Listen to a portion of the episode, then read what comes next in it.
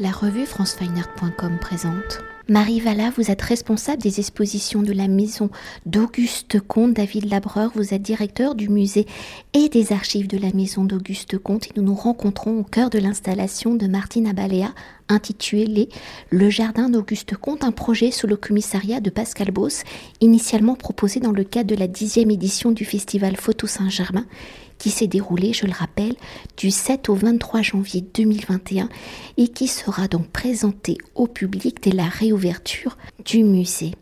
Alors construit dans un dialogue avec la figure du philosophe Auguste Comte, je rappelle ces dates 1798-1857, l'artiste Martina Balea, en transformant l'espace de l'appartement en un jardin mental, en un rêve de nature, l'installation Le Jardin d'Auguste Comte propose d'entrer à l'extérieur, de parcourir un univers intérieur. Dans un premier temps pour évoquer l'origine du projet, si par définition le philosophe est une personne qui recherche les raisons des choses, qui réfléchit sur le sens de la vie humaine.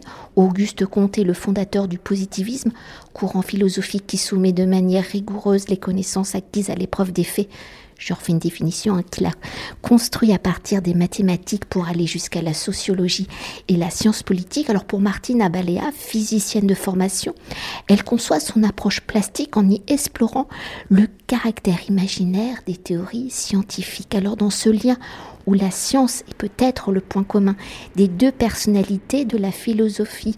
d'Auguste Comte et de l'écriture plastique de Martine Abalea, pouvez-vous peut-être nous redéfinir la pensée du philosophe et pour venir habiter l'appartement d'Auguste Comte, comment Martina Balea a-t-elle donc exploré la pensée du philosophe? Auguste Comte, c'est un, philosophe du 19e siècle qui a fondé un système philosophique qui s'appelle le positivisme, qui comprend une philosophie des sciences, mais qui se prolonge vers une religion et vers une politique. Donc c'est un, philosophe qui a essayé d'embrasser tous les grands problèmes humains, euh, comme ça se faisait beaucoup au XIXe siècle, hein, à l'instar de Saint-Simon. Il s'agissait de réorganiser la société après la Révolution française, euh, à l'âge industriel. Euh, Comte estimait qu'on était désormais à l'âge des sciences et qu'on n'avait plus besoin des religions telles qu'elles se faisaient, telles qu'elles se pratiquaient. On pouvait se débarrasser de Dieu au profit de ce que Comte a appelé l'humanité qui englobe l'ensemble des êtres passés, présents et à venir. Il fallait faire, fallait rendre hommage en fait aux grands hommes et aux grandes femmes qui avaient fait l'histoire de l'humanité, s'inscrire dans leurs pas et euh, avancer en progressant euh, vers le progrès, enfin, voilà, vers le, progrès humain, le progrès, euh, le progrès des sciences, le progrès des arts, des lettres.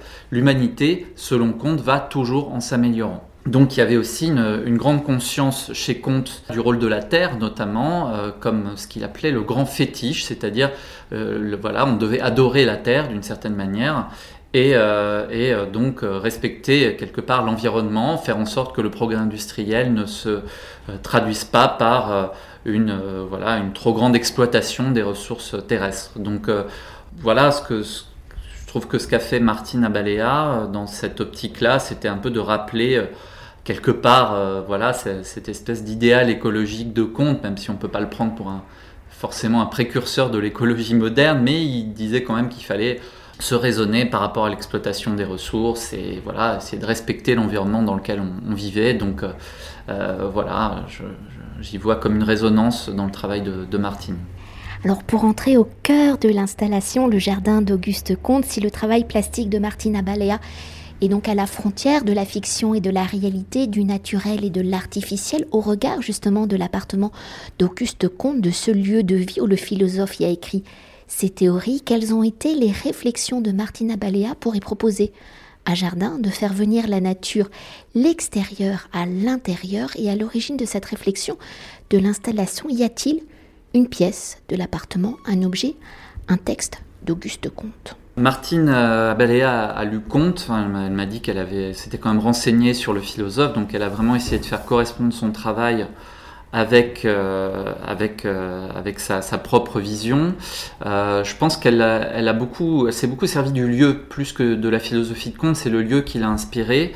Donc à travers les, les, jeux de lumière dans les pièces à vivre de l'appartement qui sont voilà, euh, souvent exposées au soleil, c'est les pièces les plus, euh, les plus exposées au soleil, c'est celles qui prennent le plus la lumière. Et c'est vrai qu'elle a, elle a réfléchi j'ai l'impression dans le sens à, vraiment faire rentrer la lumière, une lumière un peu différente dans l'appartement. Donc, euh, donc du coup, sans partir véritablement de la philosophie d'Auguste Comte, il s'agissait surtout de s'installer dans son appartement, dans un appartement 19e, euh, romantique, voilà, avec un parquet 19e, avec des meubles 19e. Et donc je pense qu'elle a vraiment euh, voulu... créer cette installation dans cet esprit-là, c'est-à-dire vraiment de, de, faire rentrer dans cet appartement-là une, lumière complètement différente de, celle qui existe, euh, légèrement, légèrement euh, tamisée euh, quelque part, enfin, les rideaux oblitèrent sans oblitérer, c'est-à-dire que la lumière passe, mais voilà, elle, passe d'une manière véritablement qui, qui, donne à voir l'appartement vraiment différemment. Oui, elle ajoute un espace intermédiaire entre l'intérieur et l'extérieur, un espace de verdure, euh, de nature, un, certain désordre par rapport euh, au reste de l'espace. En fait, c'est ce qu'elle dit, euh, Martine. Alors même si on en a déjà dit quelques mots pour parler de la matérialité justement de l'installation, comment Martine Abalea a-t-elle joué justement des contraintes du lieu de l'appartement d'Auguste Comte où les œuvres ne peuvent donc pas être accrochées au mur de manière traditionnelle? Alors pas l'installation, comment justement l'artiste joue-t-elle avec la frontière de ce monde extérieur? Effectivement, nous, ce qu'on demande en général aux, artistes qui viennent exposer euh, à la maison d'Auguste Comte, c'est euh, de, justement jouer avec les contraintes du lieu. Euh, on leur, leur, intime pas l'ordre, mais on leur, suggère de ne rien accrocher, parce qu'on a l'appartement est classé monument historique, donc on peut pas faire n'importe quoi. Donc ce sont rarement des expositions. On n'a pas, pour le moment en tout cas, d'espace d'exposition dédié. Donc euh, il s'agissait d'installer, de jouer avec le lieu. Alors là, techniquement, euh, bah, l'appartement avait des rideaux, fut un temps. Euh, mais ils n'y sont plus depuis longtemps, mais reste, restait les tringles et l'espace nécessaire en fait pour pouvoir installer de grandes tentures devant les fenêtres. Donc elle a, joué avec ces contraintes-là, justement. L'accrochage s'est fait sur des, sur des choses déjà existantes. En fait, il y avait déjà un support existant, donc elle, elle s'est emparée de ça et elle a accroché donc ces tentures euh, directement. Il n'y avait pas besoin en fait euh, d'accrocher puisque on avait déjà un, support qui permettait euh, l'installation du rideau. Donc, finalement, elle a été très discrète dans son installation et pourtant, quand on, je trouve que quand on visite l'exposition, l'atmosphère de l'appartement change. Donc il n'y a pas eu une énorme Enfin, un énorme problème technique hein, par rapport à ça. Moi, en tant que directeur du musée, je veille toujours à ce que vraiment il euh, pas de, le musée ne change pas, enfin voilà, qu'il n'y ait, pas de, choses définitives qui abîment le musée lors des expositions. Donc euh, là, c'est vrai que c'était parfait, étant donné que les tringles existaient, il y avait juste à installer ces tentures qui, sans poser un défi technique incroyable, euh, arrivent quand même à modifier un peu l'atmosphère du lieu. Et est-ce qu'on pourrait évoquer, donc Martine Abalea a joué avec cinq fenêtres, elle a fait le choix de reproduire cinq fois ce même paysage. C'est vrai aussi qu'on a, compte tenu du contexte sanitaire, on a pensé quand même aussi à un, dispositif euh, simple pour éviter aussi que les gens euh, ne s'attardent trop, euh, que le public ne s'attarde trop dans le, dans le lieu. La raison pour laquelle elle a investi vraiment les, cinq, les cinq fenêtres sur rue. Oui, parce que l'appartement se, se, prolonge à l'arrière, hein, vers la cour, et donc elle est restée euh, dans les pièces à vivre, elle n'est pas rentrée dans l'intimité de la chambre. Non, non, elle a investi la salle à manger, le salon, le cabinet de travail. C'est vraiment, on a une enfilade euh, de fenêtres.